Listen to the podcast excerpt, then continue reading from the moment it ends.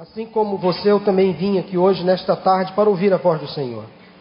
Já ouvimos a voz de Deus através das músicas, da direção deste culto.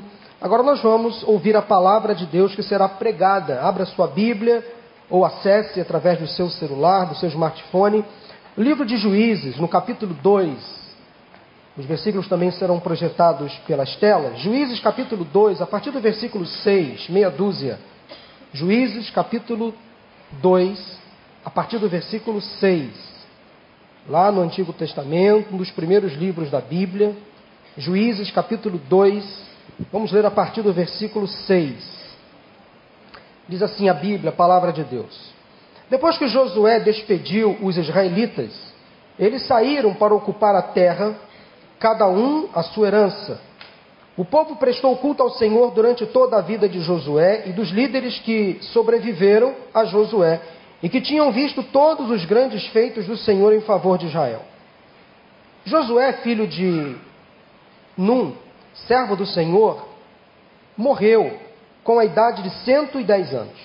Foi sepultado na terra de sua herança, em Timinat Eres, nas montanhas ou nos montes de Efraim, ao norte de, do Monte Gás. Depois que toda aquela geração foi reunida a seus antepassados, surgiu uma nova geração que não conhecia o Senhor e o que ele havia feito por Israel. Então os israelitas fizeram o que o Senhor reprova e prestaram culto aos Baalins, abandonaram o Senhor, o Deus dos seus antepassados, que os havia tirado do Egito, e seguiram, e seguiram e adoraram vários deuses dos povos ao seu redor, provocando a ira do Senhor. Abandonaram o Senhor e prestaram culto a Baal e a Astarote. A ira do Senhor se acendeu contra Israel e ele os entregou nas mãos de invasores que os saquearam. Ele os entregou aos inimigos ao seu redor, aos quais já não conseguiam resistir. Sempre que os israelitas saíam para a batalha, a mão do Senhor era contra eles, para derrotá-los conforme lhes havia advertido e jurado. Grande angústia os dominava. Então o Senhor levantou juízes, que os libertaram das mãos daqueles que os atacavam. Mesmo assim, eles não quiseram ouvir os juízes. Antes, de, antes se prostituíram com outros deuses e os adoraram. Ao contrário dos seus antepassados, logo se desviaram do caminho pelo qual os seus antepassados tinham andado, o caminho da obediência aos mandamentos do Senhor. Sempre que o Senhor lhes levantava um juiz, ele estava com o juiz e os salvava das mãos dos seus inimigos enquanto o juiz vivia. Pois o Senhor tinha misericórdia por causa dos gemidos deles diante daqueles que os oprimiam e os afligiam. Mas quando o juiz morria, o povo voltava a caminhos ainda piores do que os caminhos dos seus antepassados, seguindo outros deuses, prestando-lhes culto e adorando-os, recusando-se a abandonar suas práticas e seu caminho obstinado. Por isso a ira do Senhor acendeu-se contra Israel, e ele disse: Como este povo violou a aliança que fiz com os seus antepassados e não tem ouvido a minha voz, não expulsarei de diante dele nenhuma das nações que Josué deixou quando morreu. Eu as usarei para pôr Israel à prova e ver se guardará o caminho do Senhor e se andará nele como fizeram os seus antepassados. O Senhor havia permitido que essas nações permanecessem. Não as expulsou de imediato e não as entregou nas mãos de Josué. Nós temos aqui então, meus irmãos, um relato bíblico muito interessante. Josué, sucedendo Moisés, foi um carregado para conduzir o povo à terra prometida, a terra que Deus deu como promessa. Nós estamos aqui nesse período, um período muito difícil na história do povo de Israel. Josué já estava morto, já havia já aquele, aquele legado deixado por ele e por Moisés. Diz o texto que uma outra geração já tinha nascido esquecido do passado este é o perigo quando a gente esquece do que Deus já fez no passado. Uma outra geração surge e realmente entra numa amnésia completa e total. Se esqueceram daquilo que Deus fez no passado no meio do povo. Então o povo se levanta e começa a adorar deuses falsos, esquecendo dos seus antepassados que tinham adorado Deus único, fiel e verdadeiro. O livro dos Juízes abrange então a história do povo de Israel, desde quando este entrou na terra prometida após a morte de Josué, até a instalação do período da monarquia. O povo de Israel oscilava entre a fé e a descrença, entre a obediência e a desobediência, entre o vigor e a apatia, entre a adoração a Deus e a uma quase total apostasia. Quando o povo se afastava de Deus, a ira do Senhor se acendia, o pecado do povo provocava o castigo de Deus. Mas Deus era, é e sempre será cheio de compaixão, graça e misericórdia. O amor faz parte da sua essência. Deus é amor.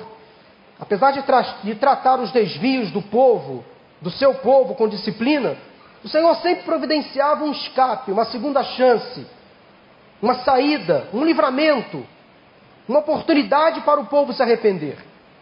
Assim ele fez ao longo da história e continua fazendo.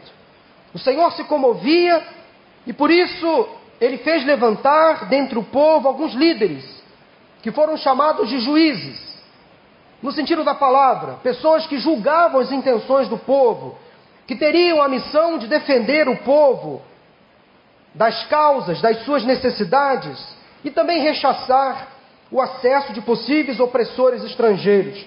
Esses juízes seriam uma espécie de guardiões do povo, defensores do povo. Deus levantou ao todo 13 juízes que lideraram o povo de Israel por aproximadamente 350 anos. Preste atenção que alguns personagens conhecidos da Bíblia foram juízes em Israel. Gideão, Sansão, Samuel, que foi o último juiz, e Deus usou Samuel para levantar o primeiro rei de Israel, que foi Saul, e logo na sequência, o mais conhecido rei de Israel, que foi Davi. Então, os treze juízes foram usados por Deus. Alguns desses juízes foram fortes, convictos, decisivos, cheios de fé. Outros foram vacilantes, instáveis, inseguros. Alguns outros foram fracos e colocaram a nação debaixo de um forte perigo. Mas houve uma pessoa, uma pessoa, dentre esses treze juízes que se destacou. Uma liderança improvável, inesperada. Você já imaginou, num mundo cercado de homens, numa cultura machista, que dava ao homem o direito de ter a última, a primeira e a última palavra? Você já imaginou Deus levantar uma mulher para uma função tão nobre e distinta? Por isso, dentre os treze juízes, uma pessoa se destacou. Uma mulher.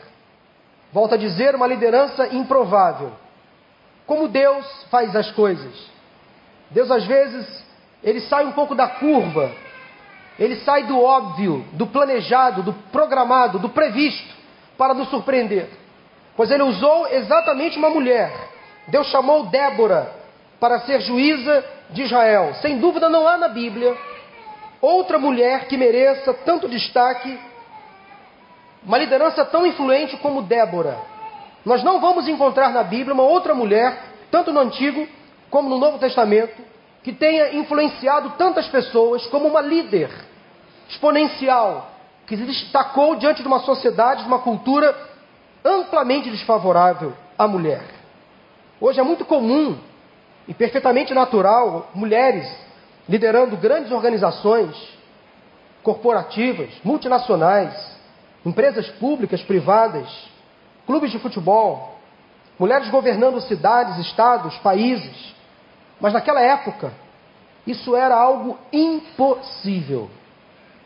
A história de Débora, na versão de hoje, seria mais ou menos o seguinte: um grande país Suponhamos um grande país sendo ameaçado de uma invasão estrangeira, de um povo inimigo, de um exército inimigo, e uma mulher sendo erguida para justamente liderar esse grande país sendo vítima de um ataque, e essa mulher não apenas lideraria o povo e o seu exército, mas como também conduziria esse mesmo povo de volta aos caminhos do Senhor. Mais ou menos foi o papel que Débora cumpriu naquela época. Uma liderança improvável. Ninguém podia imaginar que Deus pudesse fazer o que fez, levantando uma mulher para assumir as rédeas de uma nação que estava sendo invadida, atacada por povos inimigos. Débora, antes de ser chamada por Deus para ser a líder do povo, a juíza de Israel, a libertadora do povo, ela era profetisa. Débora não tinha um gabinete luxuoso, não tinha um, um sem número de assessores, aspones, ela não desfrutava de privilégios, não recebia um alto salário do governo. Débora era parte do povo, era gente simples, humilde. Ela despachava no meio do povo, ela não tinha um gabinete luxuoso para receber as pessoas. Para ser mais preciso, ela atendia as pessoas debaixo de uma palmeira ou de uma, ou de uma tamareira. Ali que ela resolvia as questões do povo, ali que ela julgava as necessidades do povo, as suas dificuldades. Débora não era apenas uma líder, uma juíza sobre o povo, mas também era uma mulher forte, decisiva, mulher de Deus, conselheira, sensível à vontade do Senhor. Naquele tempo, um forte exército levantou-se contra Israel e queria que você permanecesse com a sua Bíblia aberta, o seu celular conectado no livro de Juízes. A terra de Israel estava sofrendo um forte ataque, sendo devastada por um exército cananeu, liderado por um homem forte e poderoso chamado Císera. Ele era um general, um comandante de um exército muito forte. Houve então uma forte batalha e Débora, por ser, por ter sido levantada por Deus para ser juíza em Jerusalém, ela convocou no meio do povo um homem chamado Baraque para ser o comandante do seu exército, para que reunisse soldados e comandasse uma investida contra aquele povo invasor, para que o povo de Israel se preparasse para a batalha. Baraque sabia, sábio, ele sabia da importância da liderança de Débora, da liderança que Débora exercia sobre o povo de Israel e aceitou o convite debaixo de uma condição. Capítulo 4, versículo 8 de Juízes. Baraque respondeu da seguinte forma quando recebeu de Débora o convite para liderar o povo diante daquela investida. Olha que Baraque respondeu: Se você for comigo, Débora, irei. Mas se não for, não irei. Um homem se submetendo à liderança de uma mulher. Um homem entendendo que aquela mulher tinha sido levantada por Deus para governar a nação. Baraque era um comandante de um exército e se submeteu à liderança de Débora. Débora, você está comigo? Se estiver, irei. Mas se não estiver, não irei. E a resposta de Débora é interessantíssima. Baraque demonstrou lealdade, mas também um certo temor. E Débora respondeu da seguinte forma no versículo 9 do capítulo 4 de Juízes: Está bem, Baraque, irei com você, mas saiba que, por causa do seu modo de agir, a honra não será sua, porque o Senhor entregará Císera nas mãos de uma mulher. Mulheres são mulheres, perspicazes, interessantes, detalhistas. Elas são sábias nas respostas. Aquela mulher, Débora, incentivou Baraque, colocou na sua devida condição e ela não se omitiu, ela não se escondeu. Ela foi para a batalha, ela encorajou Baraque e seus soldados que lutassem confiantes, porque Deus daria vitória Débora, juíza, profetiza, tinha íntima comunhão com o Senhor, e ela disse a Baraque e aos seus soldados: O Senhor está indo à sua frente. Baraque, pode ir, eu estou com você, como governante do povo, mas à sua frente, à nossa frente, está o Senhor Deus dos exércitos.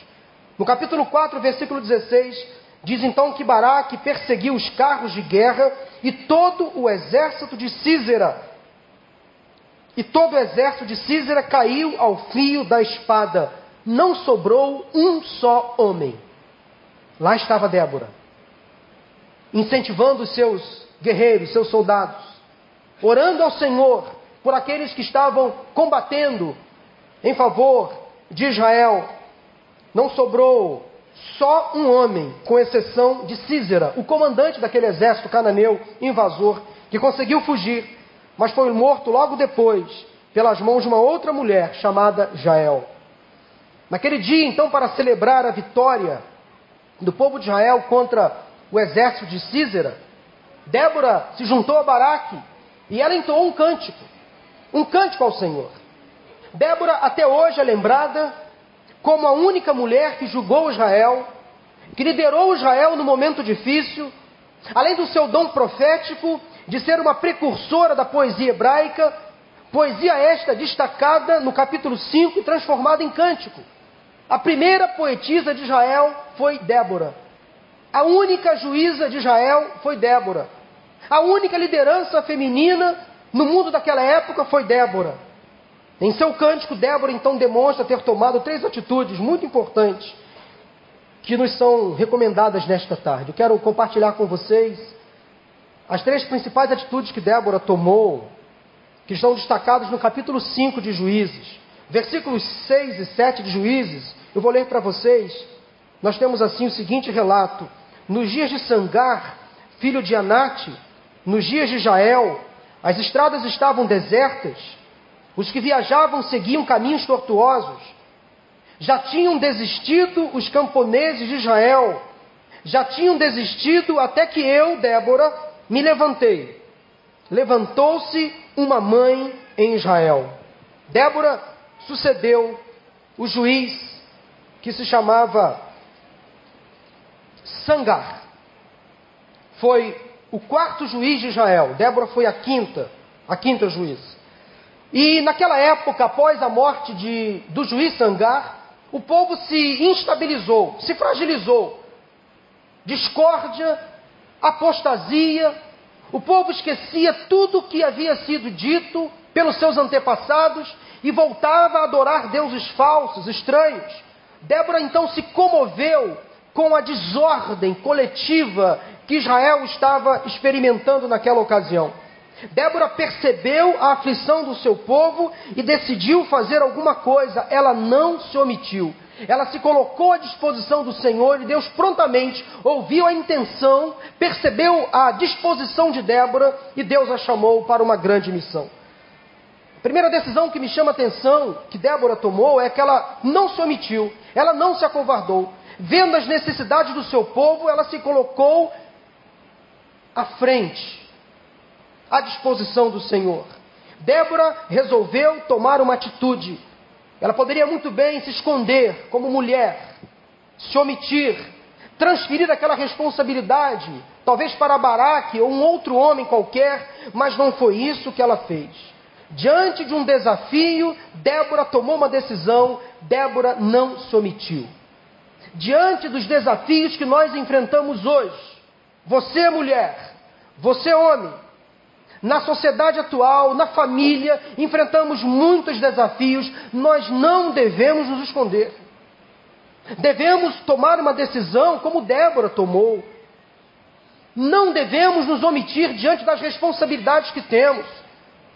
Nesta sociedade, na nossa família, no nosso ambiente profissional acadêmico, nós não podemos ficar passivos diante de uma realidade tão difícil que estamos vivendo hoje.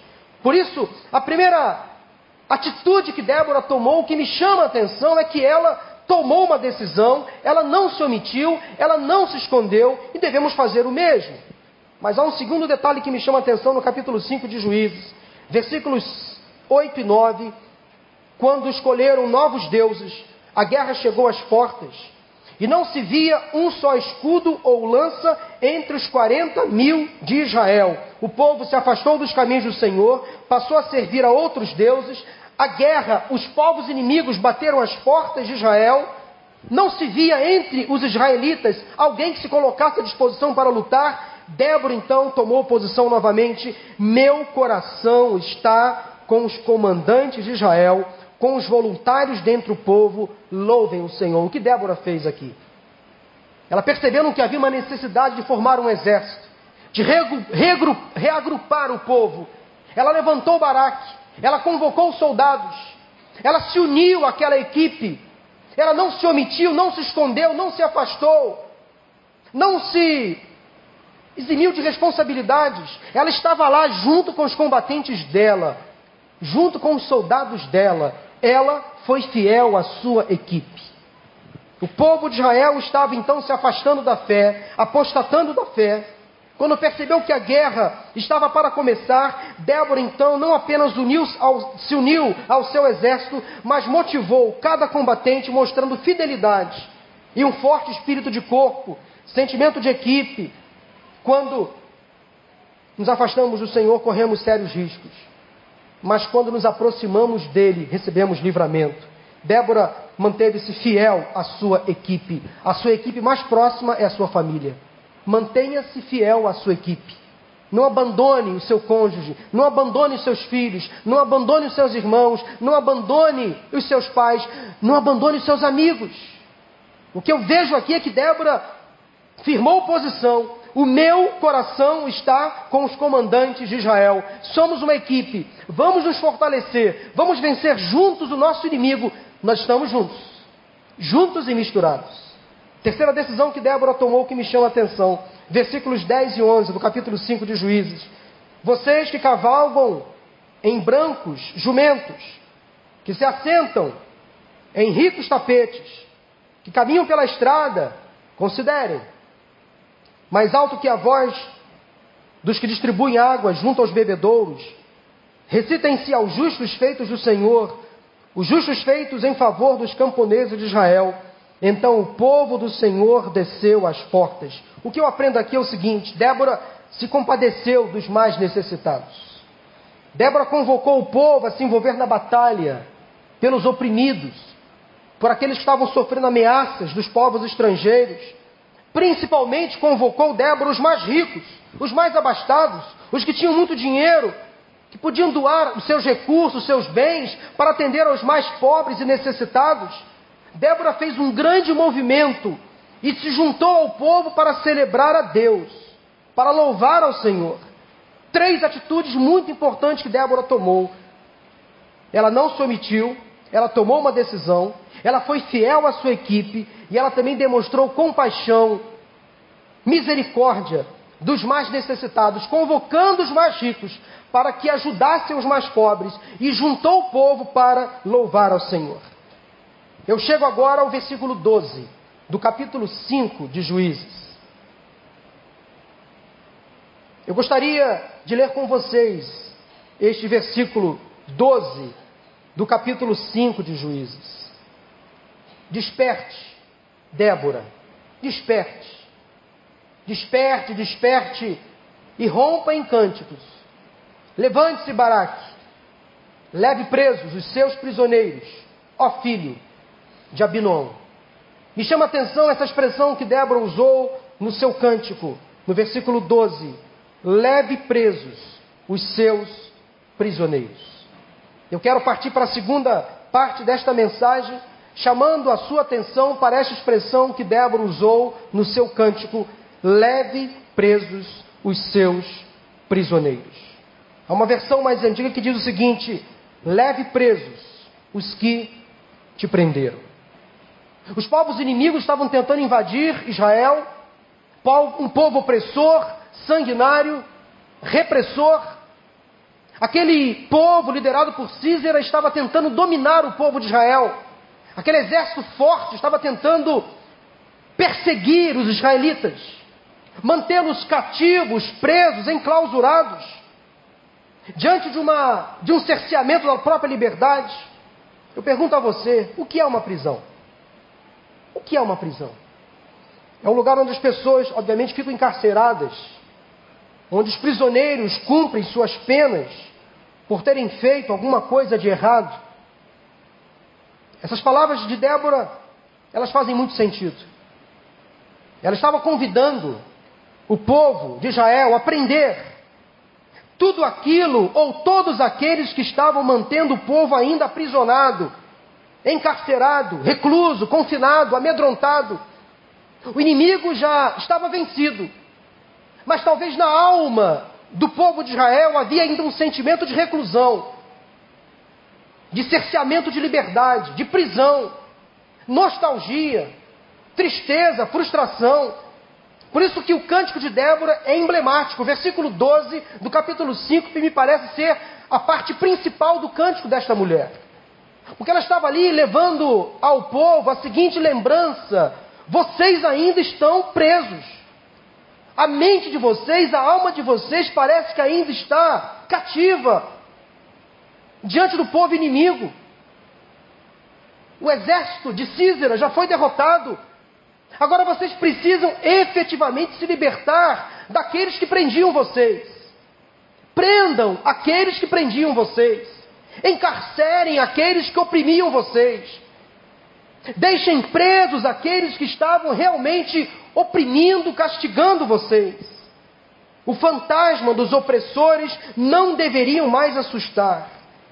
Débora estava com a alma liberta e, como profetiza diante do povo, estava agora não mais como juíza, mas falando como profetiza, conclamando o povo a prender de vez todos os seus inimigos que já estavam encarcerados.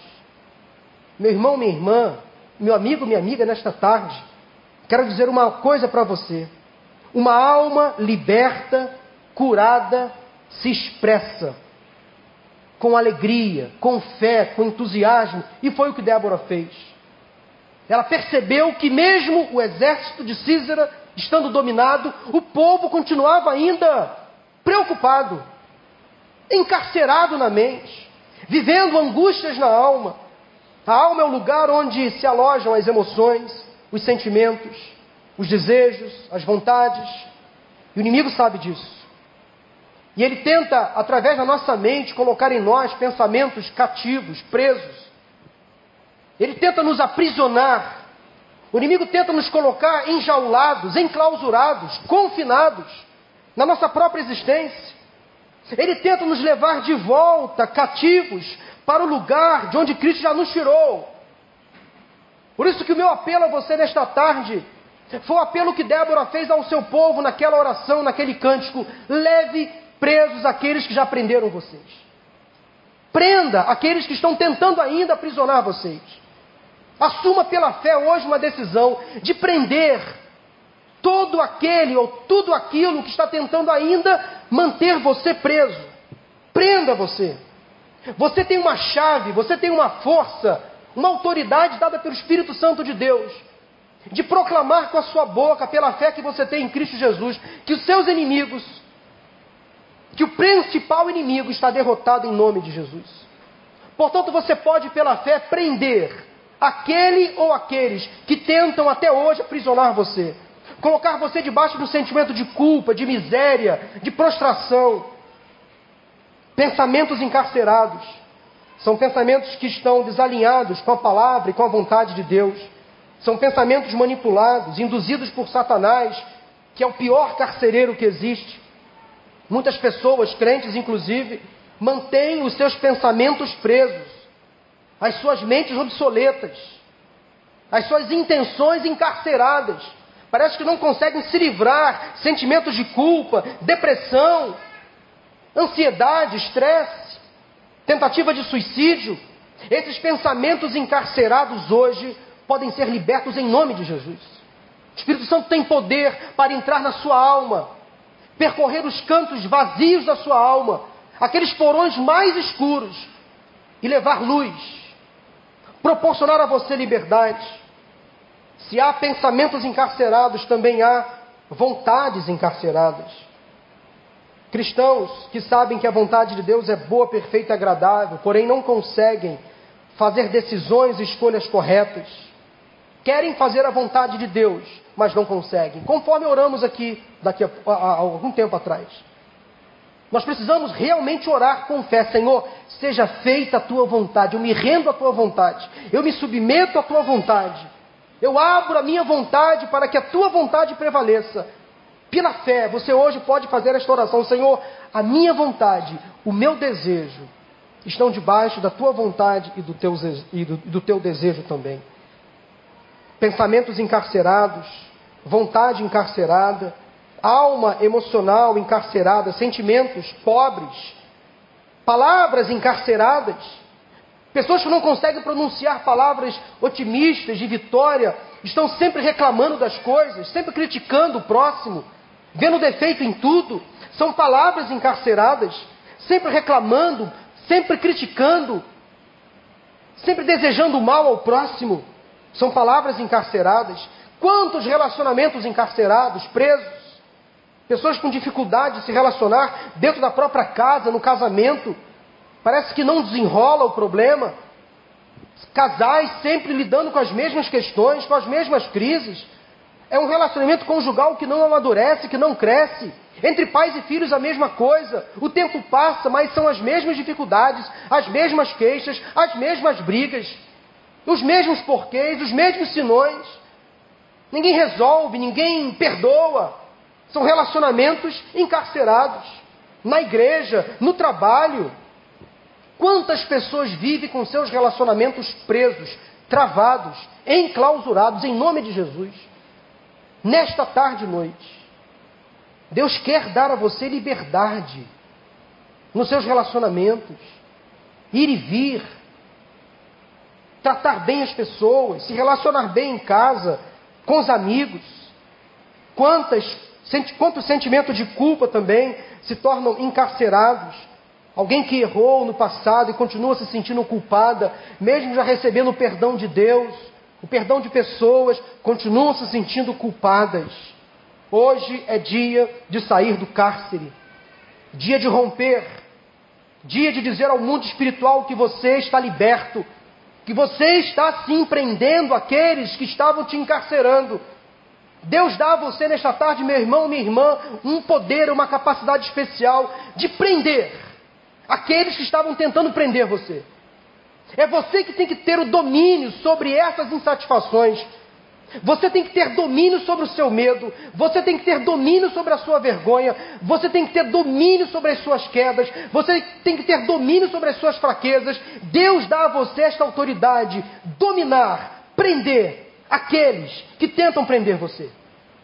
Há em nós um poder que vem do Espírito Santo de Deus, que nos dá completa e total autonomia, autoridade, capacidade para dizer não às tentações, não a Satanás, não ao pecado, não ao medo, não à depressão, não ao sentimento de culpa. Há em nós esse poder dado pelo Espírito Santo de Deus. Eu quero que você saia daqui hoje, nesta tarde, com esta certeza. Prenda aquele ou aqueles que querem prender você. Leve presos os seus prisioneiros. Deus dá a você esta capacidade. Você pode se tornar uma pessoa livre de vez. Jesus foi um homem livre em todas as áreas da sua vida. Sua alma estava profundamente triste até a morte mas ele não permitiu que ela fosse encarcerada. E você pode, nesta tarde também, livrar a sua alma das prisões. Aprenda a perdoar. Liberte-se desta prisão. Libere o perdão. Negue-se a si mesmo. Conheça qual é a vontade de Deus para a sua vida. Salmo 142, versículo 7. O salmista Davi faz uma oração: Liberta-me da prisão e renderei graças ao teu nome. Então os justos se reunirão à minha volta, por causa da tua bondade para comigo. Senhor, liberta-me da minha prisão e renderei graças ao teu nome. Você nesta tarde encontra-se preso, encarcerado, algum sentimento de culpa dominando a sua mente, alguma tristeza que se alojou e não quer sair.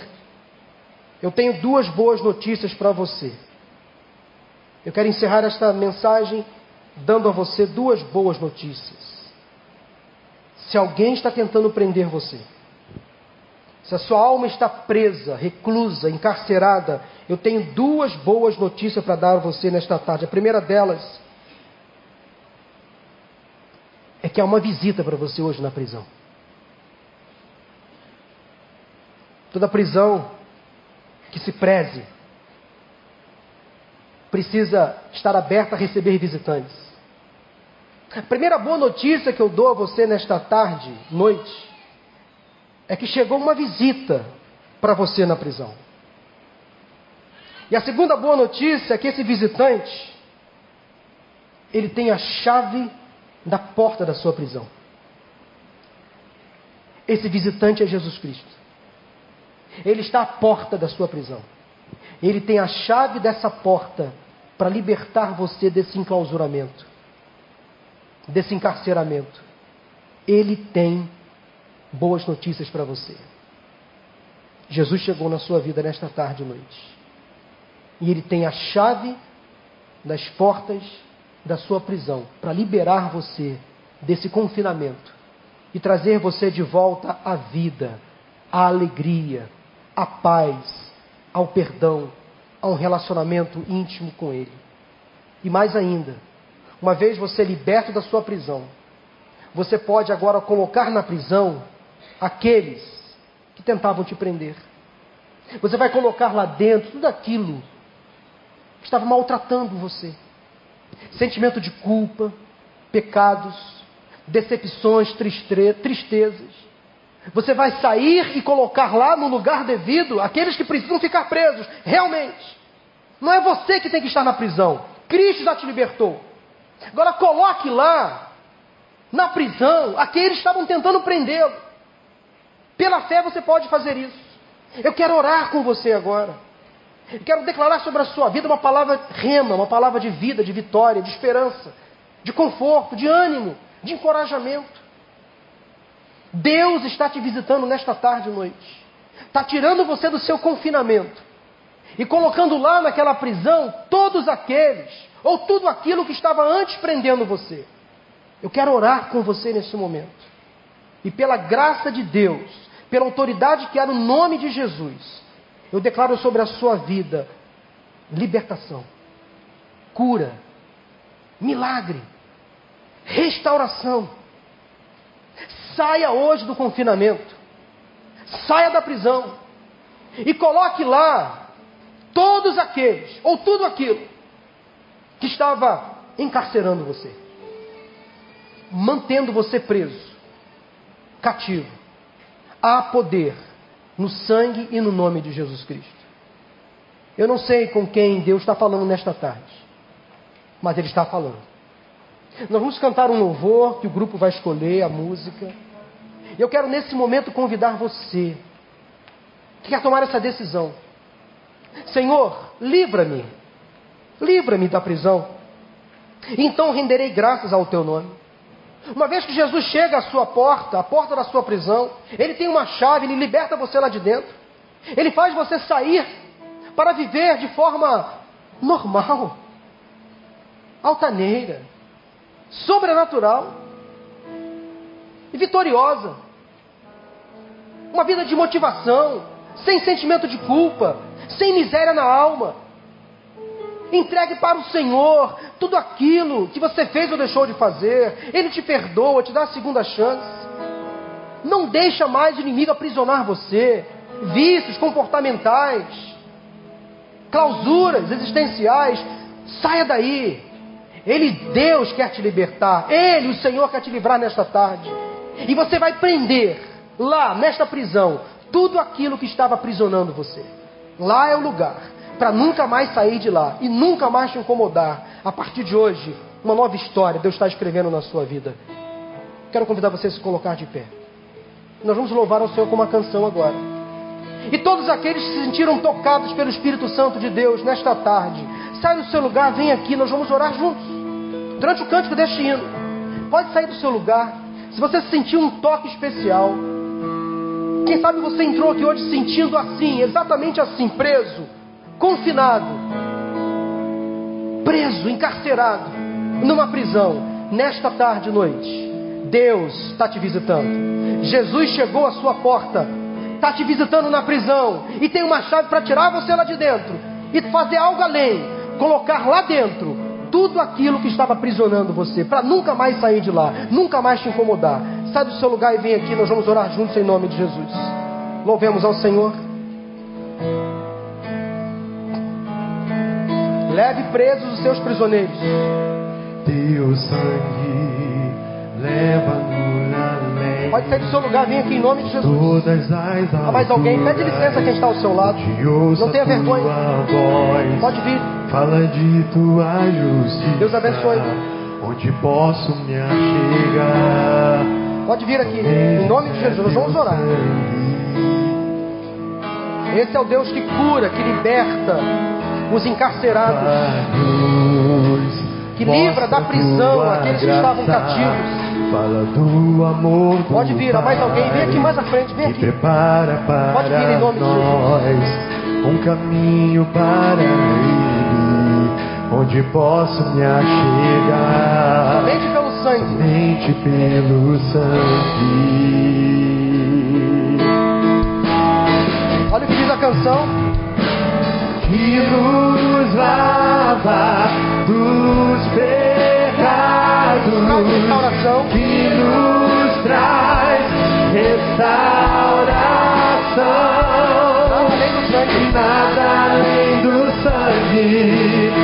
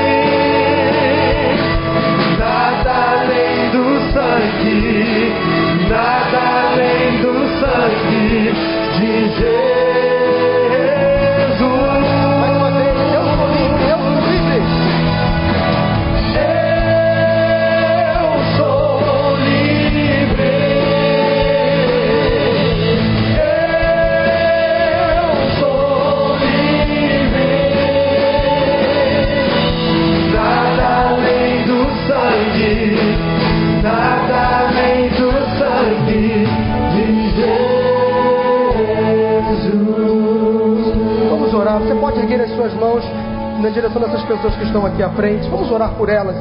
Tomar uma decisão. Eu não sei o que se passa no coração delas. Eu não sei o que motivou cada pessoa a vir aqui à frente. Deus sabe.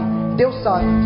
Quem sabe o inimigo prendeu, enclausurou, deixou essas pessoas debaixo de um julgamento, de um sentimento de culpa, de miséria espiritual.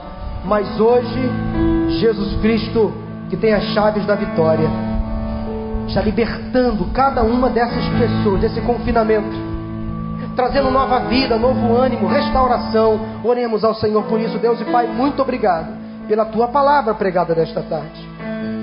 Obrigado, Senhor, porque a tua palavra é viva, eficaz, verdadeira. Ela penetra no nosso coração, na nossa alma, muda o nosso comportamento, a nossa maneira de enxergar as coisas. Ela nos traz ânimo, força, vigor, encorajamento, restauração, cura, perdão dos pecados. Senhor, essas pessoas vieram aqui à frente tomando uma decisão. Quem sabe se estavam se sentindo, ó Deus, presas, confinadas, debaixo de um jugo opressor, debaixo talvez de uma clausura, de um cerceamento.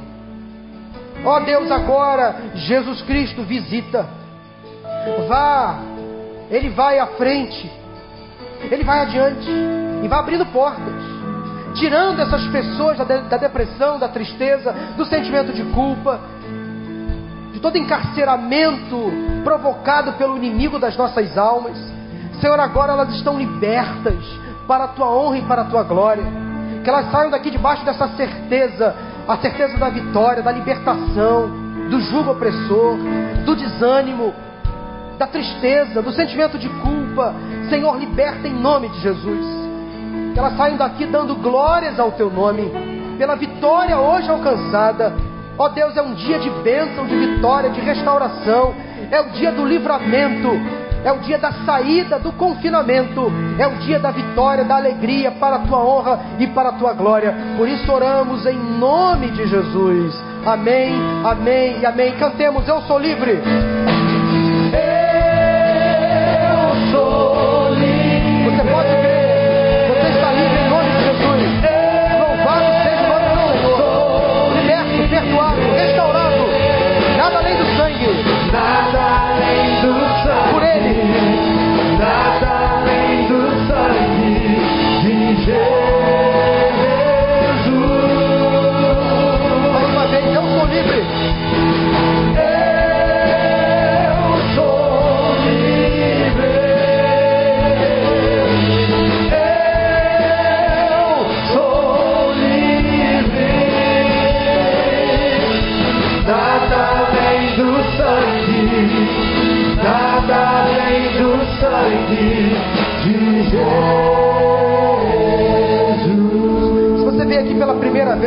sua mão. Você veio aqui à frente pela primeira vez, pastor Tiago está ali. Alguém aqui pela primeira vez aqui à frente? Não? Deus abençoe, pode sentar. E que o Senhor te abençoe e te guarde. Que o Senhor faça resplandecer o seu rosto sobre ti e tenha misericórdia de ti. Que o Senhor sobre ti levante o seu rosto e te dê a paz. Deus abençoe. Vá em paz em nome de Jesus. Boa semana. Vá em paz. Amém.